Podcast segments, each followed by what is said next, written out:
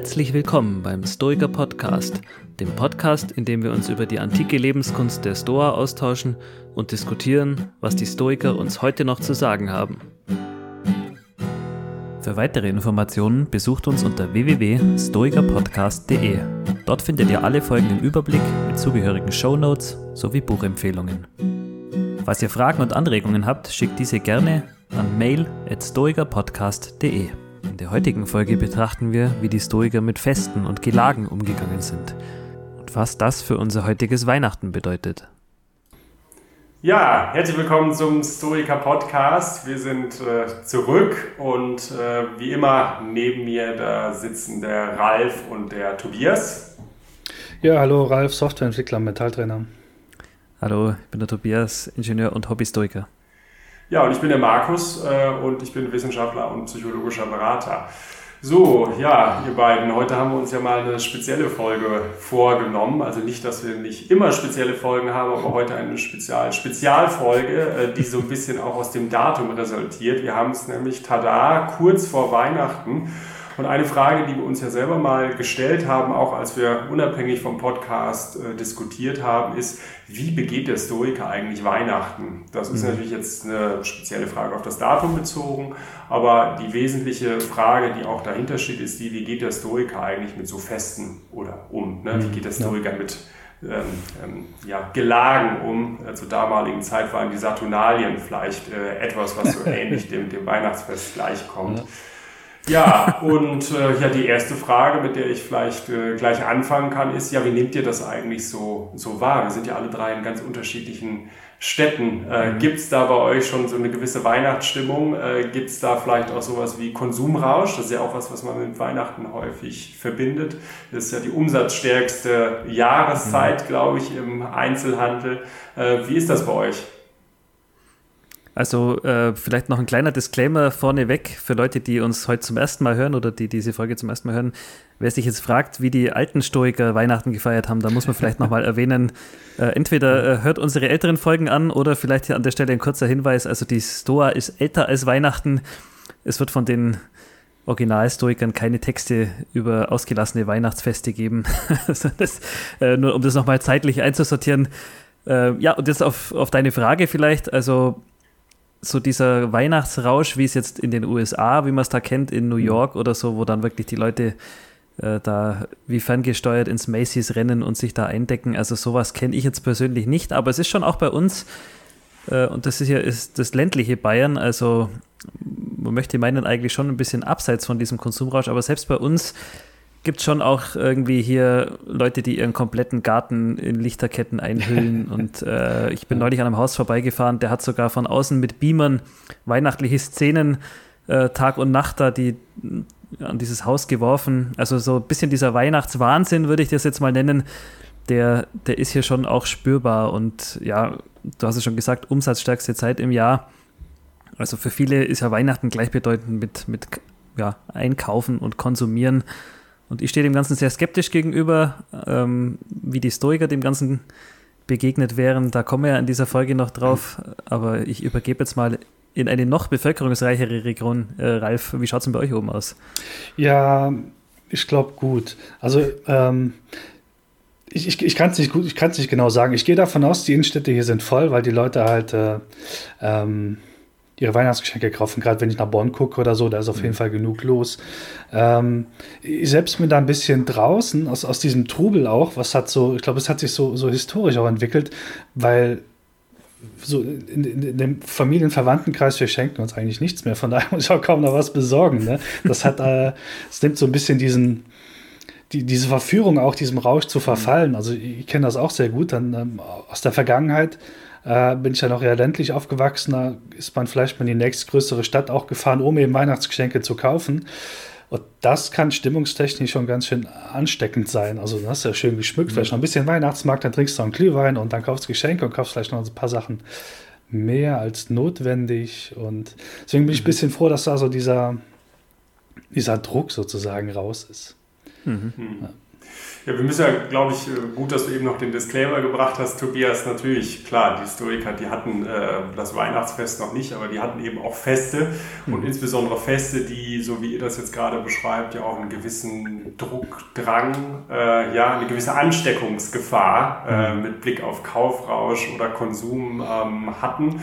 Äh, die hatten die natürlich auch. Und das ist ja ganz, ganz interessante Frage, wie die Historiker dann einfach damit umgegangen sind. Ne? Also mit dieser Ansteckung Ansteckungsgefahr. Ich, um das jetzt mal abzuschließen, komme auch eher aus dem ländlichen Raum. So, man würde dann sagen, ähm, ja, Ralf, du wohnst ganz weit draußen, also JWD.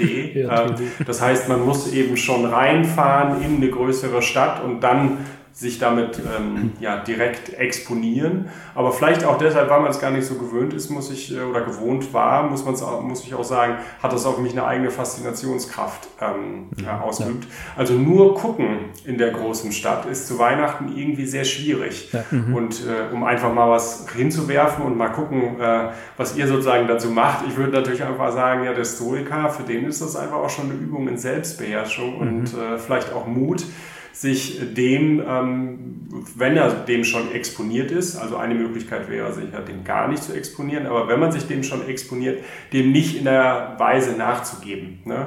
Also nicht das Motiv zu haben, ich kaufe jetzt etwas blink, blink, weil es schön ist, ich habe jetzt irgendwie den Drang, was zu kaufen mhm. oder so, oder lasse mich verführen, bewusst verführen oder so. Das scheinen irgendwie Motive zu sein, die nicht ganz koscher sind für den Stoiker. Und insofern kann dann eben auch so ein Besuch in der größeren Stadt, auch wenn man man aus ganz weit draußen kommt, äh, auch eine Übung in stoischer Praxis sein. Ne? Oder wie seht ihr das? Ja, absolut. Also auch, weil du Mut angesprochen hast, ist ja eher in der Exotenrolle, wenn man an diesem ganzen Treiben nicht teilnimmt. Vielleicht da eine persönliche Anekdote. Ich habe bei uns jetzt jahrelang versucht, dieses Szenario zu erzeugen, wie es bei Ralf schon üblich ist, eben, dass man sich nichts schenkt. Äh, das ist teilweise da mit blankem Unverständnis entgegengenommen worden, dieser Vorschlag im Familienkreis. Wie kann man sich denn nichts schenken? Das geht ja gar nicht. Und jetzt dieses Jahr haben wir es ein bisschen reduziert auf so eine Art Wichteln. Da bin ich sehr froh drum. Mhm. Aber äh, davor, und äh, so komme ich wieder zurück zum Mut, war das schon irgendwie was, was Komisches, das überhaupt vorzuschlagen und, und dann eben gar nicht an diesem Trubel teilzunehmen, ist mit Sicherheit in der heutigen Zeit auch äh, mutig und vor allem natürlich auch selbstbeherrscht, klar. Finde find ich spannend. Also diese, bei uns kam diese, diese Erkenntnis mit rein, zu sagen, okay, also bevor ich mir Gedanken mache, was du brauchst, schenken wir uns besser gar nichts, weil irgendwie, also man ist ja irgendwann übersättigt mit allem, was mhm. man sich so verschenken kann. Und bevor du dann wirklich äh, Schrott verschenkst oder sowas, dann mhm. vielleicht besser gar nichts. Mhm. Ähm, was vielleicht auch so in die, in die Idee rein, rein, reingeht, was würde ein Stück überhaupt verschenken? Also, mhm. ne, was, mhm. was ja, das ist vielleicht so eine Frage, da können wir gleich noch mal ein bisschen ausführlicher ja. drauf, äh, drauf kommen. Äh, ich habe hier noch ein, äh, noch ein Zitat von Seneca. Also, und ich wollte das gerne auch nochmal bringen und euch zur Diskussion stellen, weil so ein bisschen könnte jetzt der Eindruck entstehen, okay, also der Stoiker, der läuft da, wenn er schon so in der Stadt muss, irgendwie da rum, der ist selbstbeherrscht und mutig und so und beugt sich nicht da über die Motive, der hat also nicht wirklich Anteil an dem mhm. ganzen Trubel, der da irgendwie so ist. Ne? Aber Seneca, äh, der sagt jetzt, das hier ist ein englisches Zitat aus den Briefen von Lucilius, das können wir gerne auch nochmal verlinken, damit man dann das Deutsche nachgucken kann, vielleicht auch nochmal hier zur Erklärung. Äh, also sehr häufig ist es so, äh, zumindest ich weiß nicht, wie euer Eindruck ist, dass einfach die englischen Zitate mhm. das Ganze eben noch ein bisschen deutlicher machen und äh, treffender beschreiben als die deutsche Übersetzung. Deshalb hier der, das englische Zitat. Und äh, hier sagt Seneca, it shows much more courage to remain dry and sober when the mob is drunk and vomiting. But it shows greater self-control to refuse to withdraw oneself and to do what the crowd does. But, und jetzt kommt's, in a different way. Thus neither making oneself conspicuous nor becoming one of the crowd. For, for one may keep holiday without extravagance. Also die Idee scheint irgendwie zu sein, okay, ähm, ich bin dabei, ich mache bei, diesem, bei dieser Sache mit, aber ich bin jetzt nicht mittendrin. Ne? Das ist ja mhm. mehr als einfach nur irgendwie zu sagen, okay, ich gehe jetzt irgendwie durch die Stadt und übe mich in Selbstbeherrschung, ich bin als Konsumer dysfunktional oder so. Sondern es klingt ja irgendwie auch schon so danach, ja, ich kaufe vielleicht auch was. Ja, oder wie habt ihr das verstanden? Also der, der, der Stoiker oder Seneca ist ja nicht zum Spaß da, wo ähm, oder einfach nur, um, um zu gucken, was, was da los ist. Gut, vielleicht auch, um zu gucken, was da los ist, aber er hat ja schon irgendeinen Zweck oder Motiv im Hinterkopf, vielleicht will er einfach nur Weihnachtsgeschenke kaufen, aber ohne diesen, mhm. diesen, diesen Rauschaspekt vielleicht. Ne? Oder vielleicht ist auch mit, mit einer Gruppe, mit anderen da. Und ähm, da ist dann natürlich wahrscheinlich noch ein bisschen schwieriger, dem, dem zu widerstehen, diesem Rausch und diesem Gruppenzwang, Denken, was, was auch immer da dann passieren mag. Aber dann halt doch diese Selbstbeherrschung, den Mut zu haben, halt sein, sein Ding da in dem Moment durchzuziehen. Also die Geschenke zu besorgen, wenn er welche besorgen will, die er besorgen will. Punkt. Ja, ich, ich versuche jetzt hier mal den Faden aufzugreifen. Äh, das wissen unsere Hörer nicht, aber wir hatten eine hitzige Debatte im Vorfeld zu der Folge, die die Aufnahme jetzt massiv verzögert hat. Ja. Äh, und zwar ging es darum, ja, jetzt bleibt er bei dem Beispiel Seneca, geht in der Münchner Innenstadt einkaufen mit seinen Freunden. Wie hat er denn den größeren Einfluss auf seine Freunde, wenn er sich enthält? Wie Markus gesagt hat, er ist völlig dysfunktional als Konsument. Er, er, er kauft gar nichts. Er wirft vielleicht den anderen sogar noch vor, wenn sie was kaufen. Also er hält sich da komplett raus.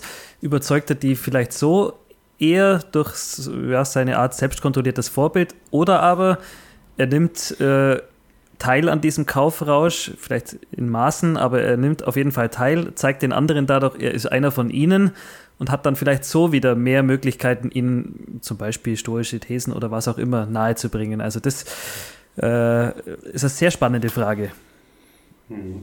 Es ist so ein bisschen die Frage, wie stur äh, und wie mhm. prinzipienreiterisch äh, eigentlich der Stoiker ist. Also ist er eigentlich jemand, der dann, also für ein schönes Beispiel, mit Freunden irgendwie einkaufen oder mit der Freundin oder mit dem Freund oder so, mit dem Partner, also und ist er jemand, der dann einfach ähm, zuschaut, wie jemand anders dem Kaufrausch verfällt oder mhm. möglicherweise dann auch noch mit dem Finger zeigt und sagt, so, ich bin hier dysfunktional, so ist es, mhm. wie es richtig gehört. Was machst du da eigentlich?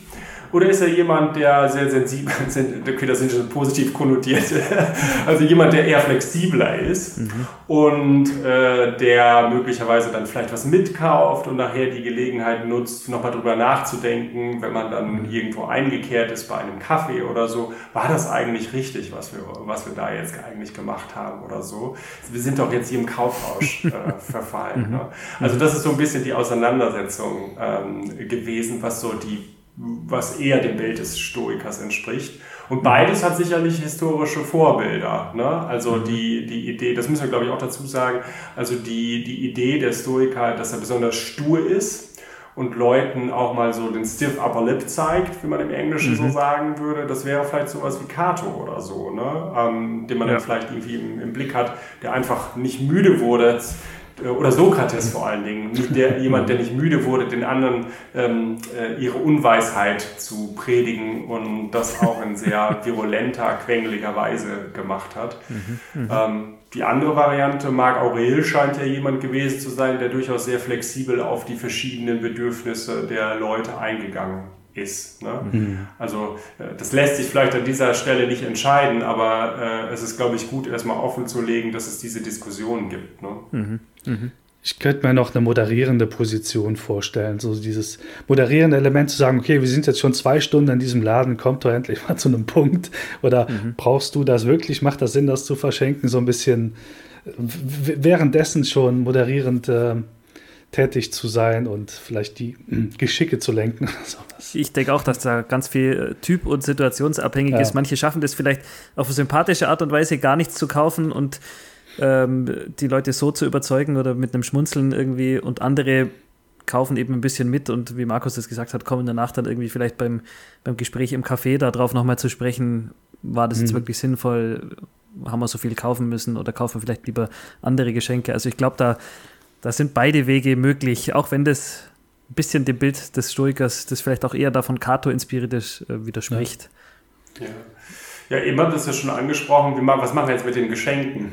Äh, also äh, wir jetzt als Hobbyhistoriker schenken wir was. Äh, Tobias, du hast ja schon, äh, schon angedeutet, bei euch gab es mal eine Diskussion, dass man sich einfach gar nichts mehr schenkt. Ne?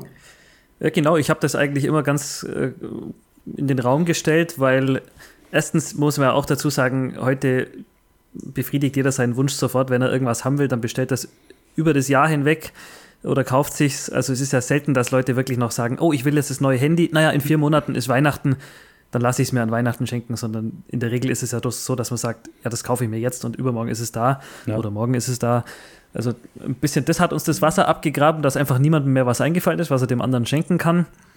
Ja, und, und dann, wie Ralf es eigentlich vorher schon gesagt hat, so dieses Jahr überlegen, was man dem anderen schenken kann und der überlegt sich für einen selber.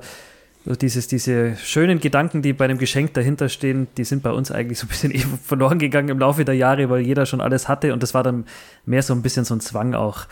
Und äh, deshalb war immer mein Vorschlag, machen wir uns doch alle das Leben leichter, schenken uns nichts, genießen die gegenseitige Gesellschaft, ja. äh, machen einen schönen Abend. Und ich könnte mir zum Beispiel vorstellen, um jetzt wieder die Frage äh, aufzugreifen, was schenkt denn ein Stoiker, dass die eine richtige Aversion gehabt haben gegen sinnlose Geschenke. Also der Stoiker, der will ja auch irgendwie einen gewissen Zweck mit seinen Geschenken erreichen und da irgendwie dem anderen nur was zu schenken, damit er nicht mit leeren Händen kommt, das wäre, glaube ich, überhaupt nicht stoisch gewesen. Also der will mit seinem Geschenk schon was bezwecken beim anderen. Also keinen elektrischen Salzstreuer.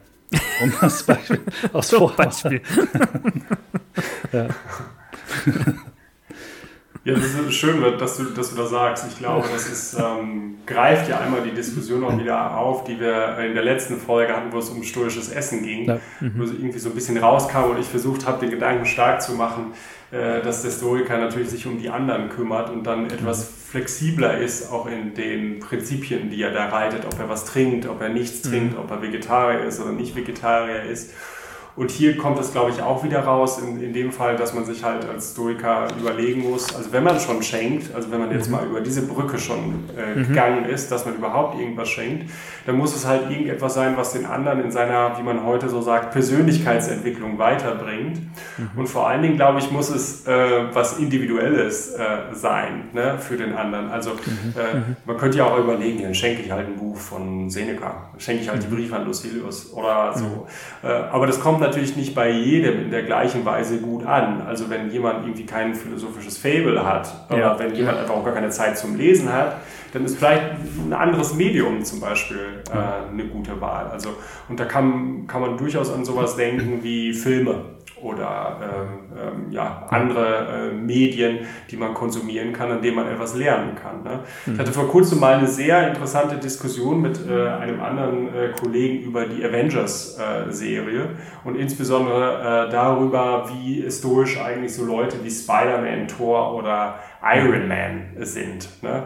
Und ich glaube, man kann halt sehr gut bestimmte psychologische ähm, ähm, ja, Dissonanzen äh, an mhm. diesen Personen festmachen, denen man dann stoisch auch was lernen kann. Also Spider-Man steht dauernd vor dem Konflikt. Ne? Individuelles Wohl, ich will hier die, äh, mhm. die Frau haben, ich will mich um meine mhm. Großmutter kümmern, aber ich habe Talent, ne? also Stichwort aus großer Macht, voll große Verantwortung, wie Onkel Ben sagt. Ich muss mich halt um das große Ganze kümmern. Und von diesem Konflikt, jetzt mal unabhängig von der Frage, dass irgendwie nachher das Drehbuch zu Ende, dass der Spider-Man häufig beides kriegt, also er rettet die Welt und kriegt die Frau, äh, das, ist, das ist jetzt nochmal was ganz anderes, ob man das für gelungen hält oder nicht. Aber vor diesem Konflikt steht er ja immer. Und das ist auch einer, der bei Stoikern natürlich relevant ist. Das große Ganze, die Wahrscheinlichkeit, die Stoische Republik hervorzurufen oder möglicherweise sowas wie das eigene Wohl oder so, was ich, wo ich vielleicht mehr Lust drauf habe oder so. Ähm, das sind Konflikte bei Thor genauso. Ne? Also er wird halt erzogen als jemand, der, der Herrscher des Universums, dem kann nichts anhaben, er hat seinen Hammer und so weiter. Ne? Und dann merkt er auf einmal, oh, äh, ja, der Thanos tötet halt seinen Bruder, kann er nichts mhm. gegen machen. Ne? Mhm. Oder vielleicht kennen viele, ohne, ich, ich hoffe, ich spoiler das jetzt nicht, äh, in Endgame äh, die Szene, wo Thor auf einmal als dicker Mann erscheint. Mhm. Ne? Also er versucht sozusagen seine äh, Unfähigkeit, die anderen zu retten, dadurch zu kompensieren, indem man halt Alkoholiker wird. Ne? Mhm. mhm. Ja, also äh, das ist ja der innere Zwiespalt zwischen dem, früher dachte ich immer, ich könnte alles, ich bin halt der Donnergott, und jetzt zu merken, hm, ich bin auch irgendwie fehlbar und schaffe eben doch nicht alles. Also es ist ein innerer Konflikt, der natürlich auch für Stoiker ja relevant ist. Und genauso kann man das auch irgendwie weiter exerzieren für Iron Man, Hulk und so weiter. Ich will jetzt auch nicht zu lange darüber reden. Also die Filme haben viele Schwächen und man kann die aus vielen Gründen nicht gucken, aber die liegen in dieser Hinsicht, sind die, äh, glaube ich, gutes Anschauungsmaterial für so stoische Konflikte, die man da erkennen kann. Mhm. Also will sagen, äh, man darf in dieser Hinsicht diese Filme auch Leuten empfehlen, wenn die keine Lust auf Seneca haben. Ja, oder zum Beispiel Markus äh, Schenken ähm, jemand anders würde da mit den Filmen jetzt vielleicht seine Persönlichkeit nicht mhm. entwickeln, aber wenn man das dir schenkt, du äh, nutzt es, um, um da stoische Charakterzüge in den Hauptcharakteren zu sehen. Also nochmal ein schönes genau. Beispiel dafür, dass nicht jedes Geschenk für jeden geeignet ist und man sich da vielleicht schon ein bisschen Gedanken machen sollte. Ja, ja Ich finde auch eine, eine schöne Alternative zu Zeug ist ja auch einfach ähm, irgendwie gemeinsame Erlebnisse zu verschenken. Die kann man ja auch dann individuell gestalten oder man kauft sie in Form von Gutscheinen hier und da, klar, mhm. aber da kann man auch einfach nochmal ein bisschen, ein bisschen mehr eine besondere Richtung reinbringen als wie bei Zeug oder Bücher. Mhm. Ja. Mhm. ja, und wenn man dann sowas kriegt, ähm, wie steht es eigentlich mit dem Thema Dankbarkeit äh, bei den Historikern? Da muss ich halt irgendwie auch gestehen, da bin ich irgendwie auch noch Mitsuchender. Also wir verschenken ja nicht nur, sondern mhm. wir kriegen ja auch manchmal was. Und kann der Stoiker eigentlich wirklich dankbar für irgendwas sein? Weil äh, im Grunde genommen hat er ja alles. Ne? Also hm. der Stoiker ist ja der Omnia mea mecum porto Typ. Also äh, ich trage all meinen Besitz mit mir. Alles das, was von außen kommt, was er selber nicht beeinflussen kann, ist bestenfalls ein präferiertes Indifferentium. Mhm. mhm. Das heißt, wie, wie würdet ihr das sehen? Wie, wie ist das mit der Dankbarkeit? Also manchmal sagt man ja auch so Dinge, nicht, ich denke jetzt nicht an Weihnachten, sondern wenn man Geschenke von Leuten kriegt oder Anregungen vielleicht, oh danke, damit haben Sie, du mein Leben verändert. Ja? Mhm. Das mhm. Buch war so klasse, da hätte ich niemals sonst mein Leben so führen können wie jetzt. Ja? Oder du als Vorbild oder als du mir dies oder jenes gezeigt hast, ne? das war so wichtig für mich, so hätte ich mein Leben nie so führen können. Ja, kann Stolka sowas sagen? Was, äh, was denkt ihr? Also ich glaube, das ist dass es an der Stelle, ich glaube zum Beispiel, wenn ich, wenn Marc Aurel in der Wirklichkeit so war, wie er, wie er schreibt auch, dann war das jemand, den man nicht gern beschenkt hat. Ich stelle mir da gerade das Szenario vor, dass man ihm eine schöne Flasche Wein überreicht und er schaut dir an und sagt, das ist nichts weiter als vergorener ja, Traubensaft. Geil. Also mit so einer Reaktion, da wird er sich keine Fans gemacht haben. Also da sind wir vielleicht wieder wieder ein bisschen bei dem Punkt, äh, gewisse Dankbarkeit muss ich ja zeigen, um einfach die, die Nähe irgendwie auch zu den anderen Menschen da nicht komplett irgendwie zu verlieren. Auch wenn es vielleicht jetzt für mich was, was Indifferentes ist. Also ja, ist ja auch eine schwierige Frage. Auch äh, gibt es da auch Abstufungen bei der Dankbarkeit? Muss ich dann auch für was dankbar sein, was wirklich überhaupt keinen Nutzen hat? Oder bin ich für was mehr dankbar, wo ja zum Beispiel ein Seneca-Buch, das ich mir wirklich äh, wünsche oder über das ich mich wirklich freue? Hm. Hm. Aber wir sind uns vielleicht einig darüber, dass man sagen kann, man ist nicht dankbar in dem Sinne, dass man etwas bekommen hat, ähm, was das Leben so bereichert hat, dass ich jetzt ein gutes Leben führe. Ja. Weil der Stoiker hat ja mit Bordmitteln alles schon. Genau, ja. genau. Das heißt, die Dankbarkeit kann sich höchstens auf das präferierte Indifferentium beziehen, also, der, mhm. also über den Bezugspunkt. Man könnte Dankbarkeit ja vielleicht auch, auch noch anders verstehen, äh, indem man sagt, finde ich gut. Also mhm. wenn mir jemand ein Buch schenkt äh, über etwas, zeigt er ja, dass er in der Tugend der Gerechtigkeit interessiert ist. Also danke, dass du die stoische Lebensweise weiter tradierst, indem du mir genau dieses Geschenk machst. Mhm. Genau, also die, dieser Aspekt zu gucken, was, was ist die Geste hinter dem Geschenk? Mhm. Also gerade bei mhm. Weihnachtsgeschenken weiß ich manchmal nicht so, es ist normal, dass man sich was schenkt und was ist jetzt die Geste? Wenn ich jetzt was geschenkt bekomme, weil ich vielleicht irgendwas gut gemacht habe oder auch einfach mal anlasslos oder sowas, dann ja, hat ja. Die, die, die, Geste ja. oder die, die Qualität der, der Wertschätzung in dem Fall ähm, könnte eine andere sein, aber auch keine, die jetzt äh, lebensverändernd ist, vermutlich.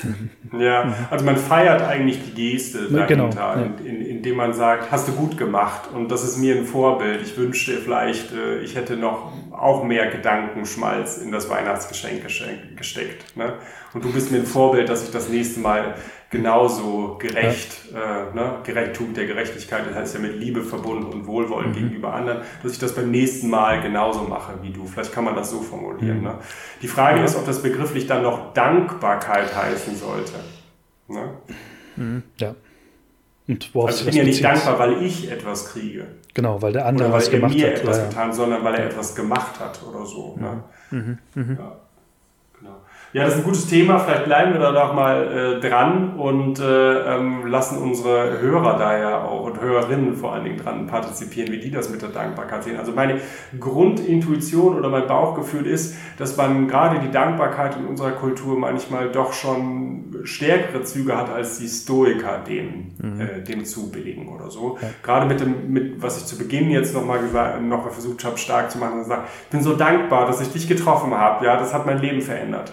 Also diese Coaching-Session war so besonders und so. Und ich glaube, der Historiker kann so in dieser Weise nicht reden, aber das mal als These dahingestellt, das hat er ja auch mehr oder weniger, glaube ich, unterschrieben und so. Und wir haben versucht, das äh, theoretisch zu, äh, zu untermauern, wie das ist. Vielleicht lassen wir die Hörerinnen und Hörer das noch machen. Ja. Ich habe hier noch einen Punkt, äh, weil der Ralf, der möchte auch noch mal was dazu sagen.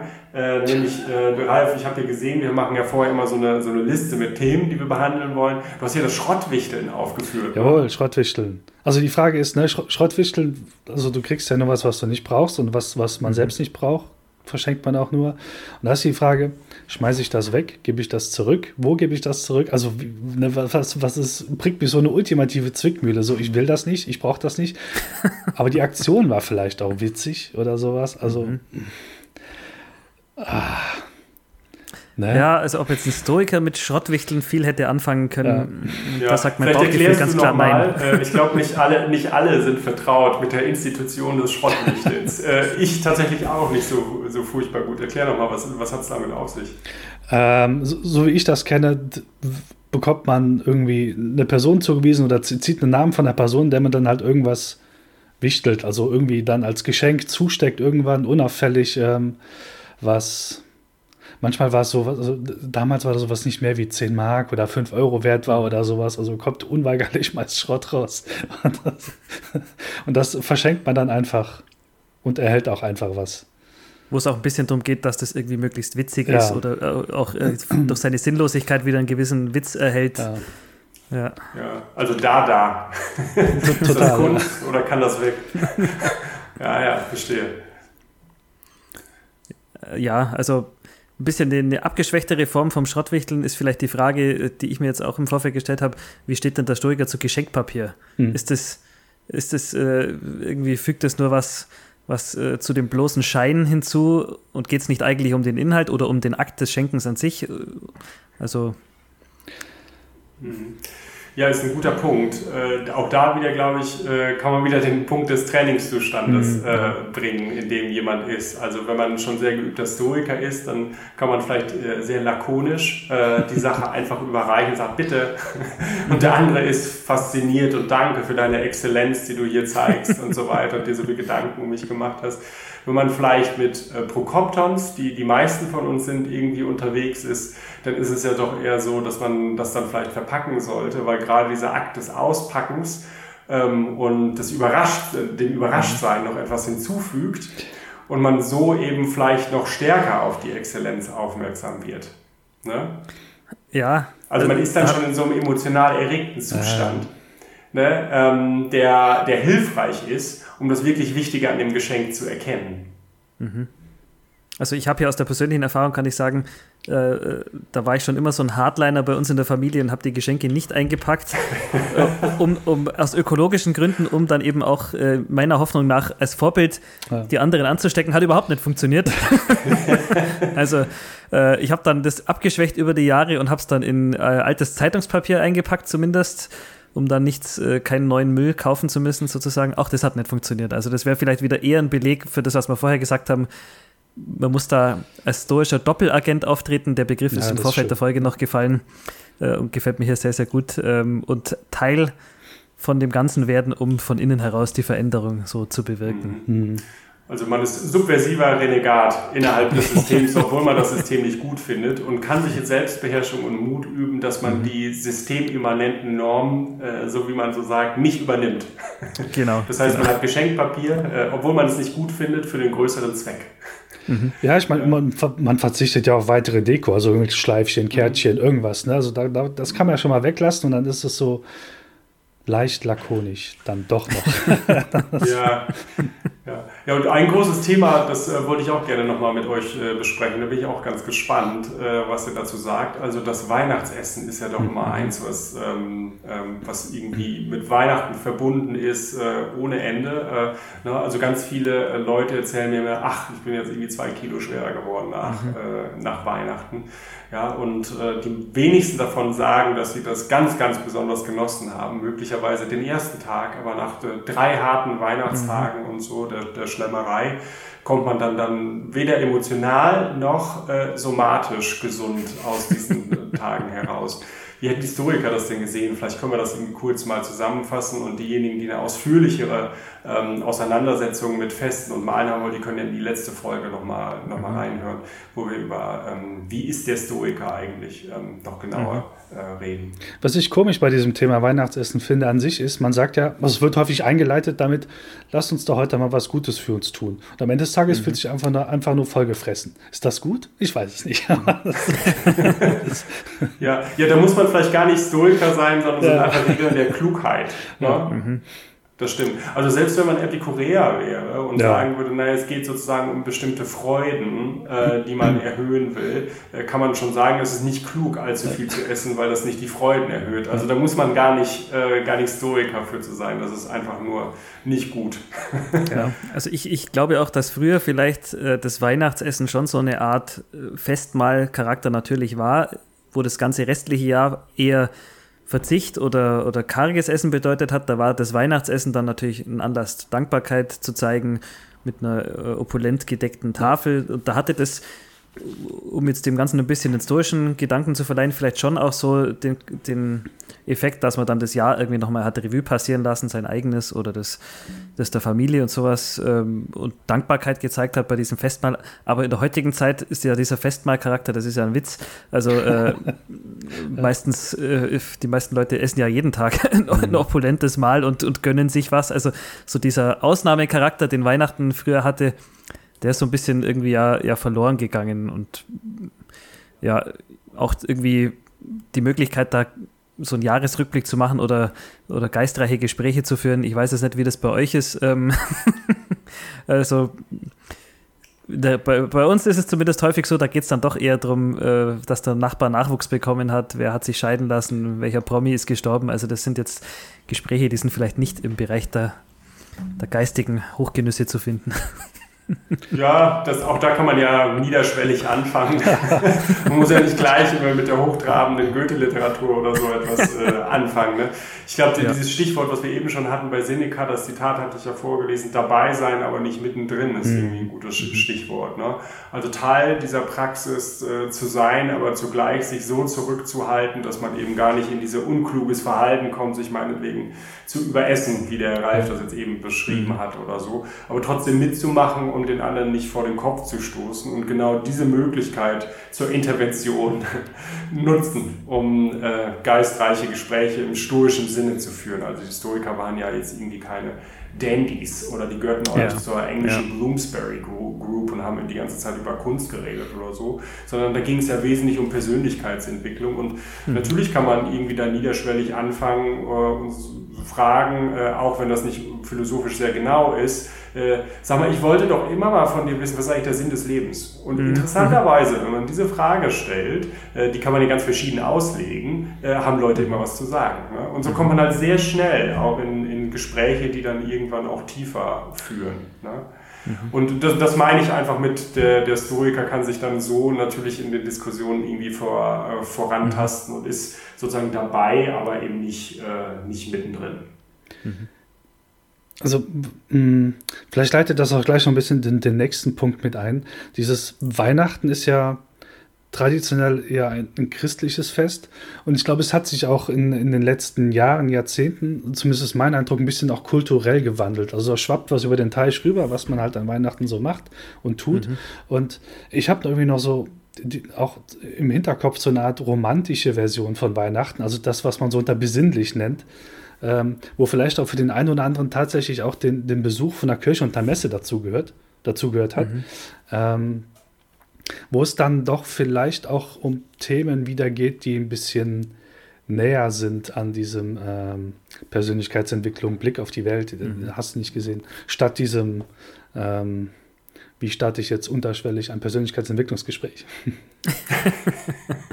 ja, also ähm, was ich da auch noch äh, anmerken wollte, also ich für die Stoiker ist ja Essen was Indifferentes. Das, ja. äh, und für mich ist Essen an Weihnachten insofern was Indifferentes, weil ich ja unter dem Jahr auch keine karge Kost oder sowas zu mir nehme. Also für mich oder bei uns in der Familie ist eigentlich das Weihnachtsessen bildet jetzt nicht so den krassen Kontrast zu, zu dem, was man sonst das Jahr über isst, weil man ja, ja in der Regel eigentlich immer gut isst. Und äh, deshalb um, das war ja vorher die Frage, wie geht man denn mit dem, mit dem Essen an Weihnachten um? Also ich würde das da wie die Historiker sehen und dem Essen keine große Bedeutung zuschreiben, aber es ist sozusagen ein Mittel zum Zweck dieses mhm. Essen, um eben ähm, ja, Gespräche zu führen, im Kreise der Familie zusammenzukommen. Das ist für mich eigentlich mit, aber eher also das Highlight an Weihnachten, dass man da ähm, seine Familie und Freunde sieht. Und das Essen hat jetzt, also zumindest bei, bei mir persönlich, keine so eine große Bedeutung. Ja, ja, damit äh, vielleicht schon so ein bisschen zu so einer Endgegnerfrage. Ich meine, das Weihnachtsfest ist ja kein genuin stoisches Fest, es ist halt ein mhm. christliches Fest. Ja. Und äh, die Frage ist ja doch dann auch diejenige, wenn man so Stoiker ist, äh, wie geht man eigentlich äh, mit Blick auf solche Feste um? Also äh, zumindest da, wo wir leben, kommen wir ja nicht drum rum. Alleine deshalb schon mhm. nicht, weil es ja Feiertage sind. Äh, und natürlich ist es so, dass nach außen hin die Straßen geschmückt sind mhm. und so. Und natürlich gibt es auch noch die kulturellen Traditionen, ihr habt das jetzt eben gerade beschrieben, auch innerhalb der Familie mhm. und so. Ne? Also wie geht man mit diesem religiösen Charakter eigentlich als, äh, als Stoiker um. Ne? Also Tobias und ich, äh, das dürfen wir glaube ich auch so, äh, so mal sagen, wir sind ja zum Beispiel auch stolze Eltern äh, und dann wäre ja auch die Frage, wie geht man ähm, damit um bei kleinen Kindern? Also tradiert man diese Tradition zum Beispiel weiter oder lässt man sie fallen und so weiter. Wie, äh, wie seht ihr das? Wie gehen Stoiker mit religiöser Tradition um? schwere, schwere Frage. Ja, du hast es schon gesagt, Endgegnerfrage. Ich, ich äh, lass, Ralf, ich lass dich mal vor. Ähm, okay. Da, ähm, ich glaube, äh, die, die, Idee, die mir im Kopf steht, ist, ähm, dass, dass der Stoiker jetzt nichts dagegen, also zwei, zwei Perspektiven. Der Stoiker hat nichts dagegen, wenn jemand seine Religion praktiziert, egal was, was da dazugehört. So, so in erster Linie. Wenn ich jetzt als Stoiker selbst irgendeiner Religionszugehörigkeit äh, oder mich zugehörig fühle, dann ist es, glaube ich, auch eine individuelle Frage oder Konsequenz. Also ich, ich könnte es mal andersrum ausdrücken. Ähm, es, die meisten Religionen passen auch in, in die, das Weltbild des, des Stoizismus rein, in, in, gewisser Weise. Ob die Bräuche jetzt dazugehören, ich glaube, es hängt auch davon ab, was man damit verbindet. Ne? Also mhm. ähm, irgendwie die, die, der Sinn von Bräuchen und Ritualen ist, ist ja, mh, hm, haben die Stoiker uns auch nichts überliefert. Also ich würde es nach persönlichem Gusto irgendwie mhm. überlassen. Ja. Aber ja, mit, ja, halt, mit, mit mehr Sinn. Also das muss schon vielleicht einen Sinn haben, wenn ich jetzt das und das tue. Also das äh, besinnlich eben.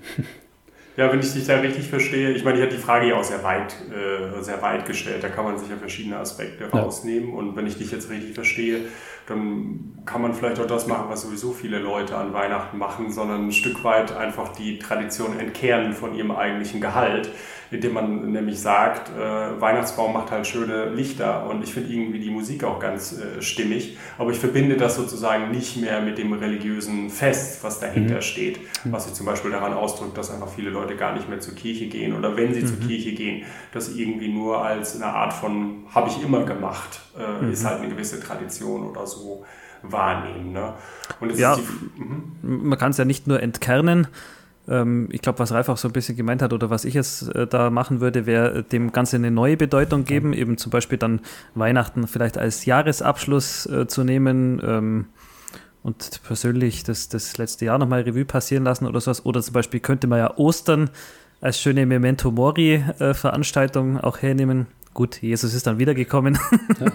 Aber äh, so grundsätzlich den, den Tod irgendwie da vor Augen zu haben, und, und eben so sich diese, äh, wenn man selber sich als Stoiker sieht, kann man sich ja aus anderen Festen und, und religiösen Zeremonien die Aspekte rauspicken, vielleicht die, die am ähnlichsten zu der Philosophie passen und dann die eben da ja, feiern oder berücksichtigen. Hm. Ja. ja, und das bringt uns, glaube ich, jetzt schon zum, zum Schluss der Folge, wo wir nochmal vielleicht unsere Koffer packen äh, können oder zusammen die Koffer packen. Ne? Also welche Aspekte würde der Stoiker an Weihnachten eigentlich gut finden? Und äh, das eignet sich ja so ein bisschen als Zusammenfassung all dessen, was wir irgendwie schon so gesagt haben. Also die Möglichkeit der Selbstreflexion möchte ich hier nochmal hervorheben und aufnehmen. Das, das, was Tobias, was du jetzt auch schon gerade gesagt hast, dass man äh, das Fest zumindest als Gelegenheit des Innehaltens, so wie genau. es ja auch in gedachter Entschleunigung versteht, um sich nochmal klar zu, darüber zu werden, was irgendwie wichtig ist, was unwichtig ist und ähm, ja, was äh, präferiert indifferent und was äh, nicht präferiert indifferent ist und so. Ne? Mhm. Genau. Und äh, Übungen in Tugendhaftigkeit habe er auch, glaube ich, an mehreren Stellen angesprochen, bietet dieses Fest zu Genüge, äh, sei es jetzt beim Kaufrausch, beim Essen äh, oder bei zahlreichen anderen Gelegenheiten. Also äh, bietet sich hier die Möglichkeit, selbstbeherrscht zu sein, mutig ja. zu sein, gerecht zu sein. Also äh, auch, auch dafür eine ideale Spielwiese. Ja. Und auf, auf der anderen Seite kann man, oder nutze ich gerade diese Phase Ende des Jahres auch gerne, weil sie so ein bisschen entschleunigt und irgendwann so an diesem Weihnachtstag ist so ein bisschen so, als würde dieser Druck des Jahres abfallen, so ein bisschen manchmal. So, so, so wirkt es für mich. Und das einfach nochmal, um äh, für, genau, für, für, diesen Rückblick, für Entschleunigung einfach nochmal Anlauf zu nehmen fürs nächstes Jahr. Für nächstes Jahr. Ja, so. Mhm.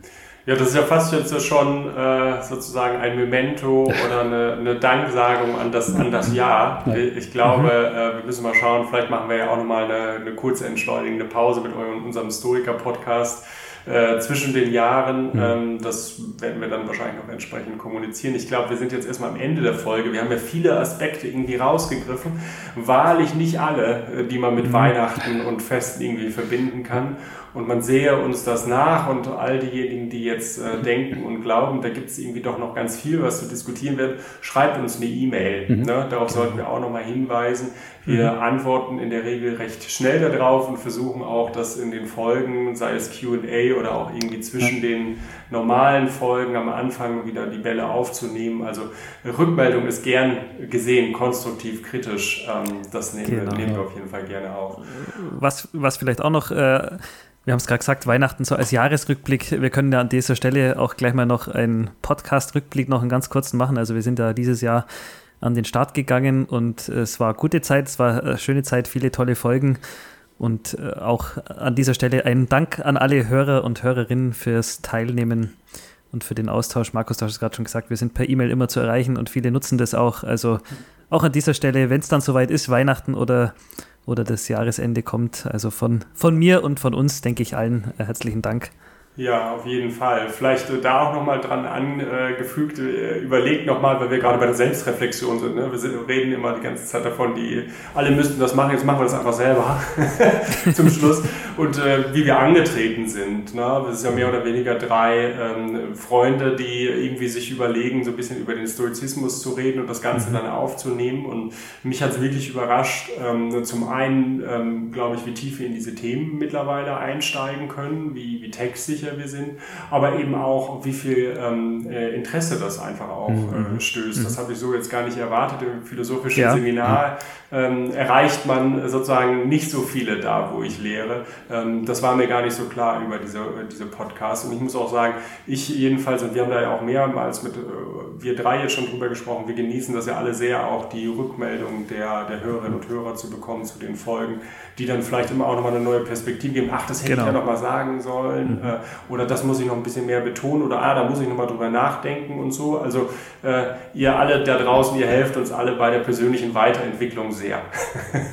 ja, also insofern ist das die Dankbarkeitsgeste, von der wir eben gesprochen haben. Genau. Ja, genau. ja dem, dem würde ich mich anschließen. Ich habe auch festgestellt, dass gerade in dem, mit Vorbereitung und in diesem Austausch für, für den Podcast, also irgendwann, wenn man so ein bisschen ne, das Theoriefundament hat, für sich selbst im, im, eigenen Saft gebraten ist, dann muss das einfach raus, sonst, ähm, wenn das nicht mit der echten Welt, mit, mit anderen Ansichten oder mit anderen Interpretationen mhm. kollidiert, wird da einfach nur äh, Bratensaft raus aus einem selbst. Ist, deswegen, genau, bin ich froh, dass wir diese Plattform hier mhm. uns drei geschaffen haben und dass auch die Rückmeldung von draußen kommt. Also, ja, vielen Dank.